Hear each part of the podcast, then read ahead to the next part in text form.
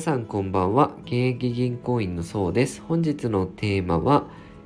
金利が上がると債券価格が下がる理由というテーマでお話ししていこうと思います。えー、例えば、アメリカの長期金利ですね、10年物国債の金利などが上昇してくると、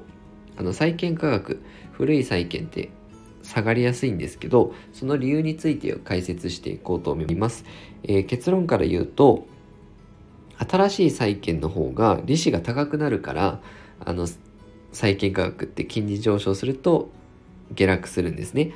あの例を使って説明すると例えば同じく10年国債が2つあったとして発行体あの国だったり発行してる国だったりが全く同じ条件の債券があったとします。で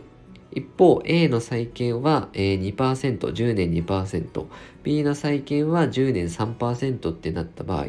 皆さんどちらの債券選びますかね？同じく10年持つんだったら、A の債券で持てば20%だし、B の債券持つと 3%, 3の10年で30%ですよね。だったら普通の方だったら3%の方を選ぶと思います。で、金利が同じような債券だと金利が高い方が選ばれやすくなるんですけど例えばじゃあ A 債券で運用してたとして10年2%で運用している過程で途中で1年後に3%の10年3%の債券が出てきた場合2%で運用したいっていう人が人気が落ちるというか2%で運用したい人が少ないので価格を割引しないと、え値下げしないと買ってもらえなくなってしまうんですね。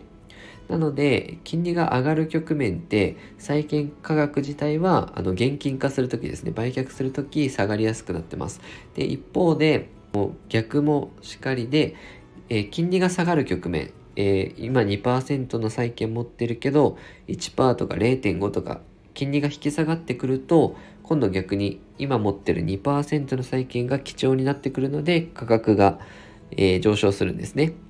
なので、債券投資、あの、金利上昇局面ちょっと注意した方がいいので、今ですね、アメリカの方も、あの、今日は、あの、アメリカ10年国債下がってましたけど、これから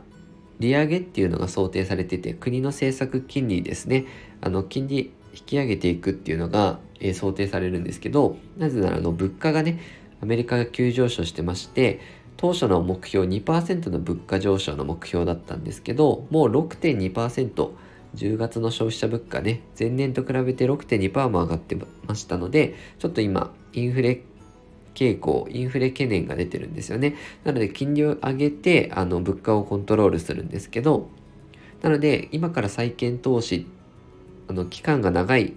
え満期の期間が長い債券で投資すると、その価格の変動ですね、価格下落リスクがあるので、そこでこれから、あの、分散投資するときに債券も組み入れるときにあの注意していただければと思います。タイミングとかね、あの金利の上がり方とか、えー、デュレーションって言って何年で満期を迎える債券を持ってるのかとかですね、そういうのも見てあげるといいかなと思いますので、よかったら、えー、確認してみてください。え、このように資産運用に役立つ情報を定期的に配信していきますので、よかったらチャンネルの方フォローよろしくお願いいたします。本日もご視聴いただきありがとうございました。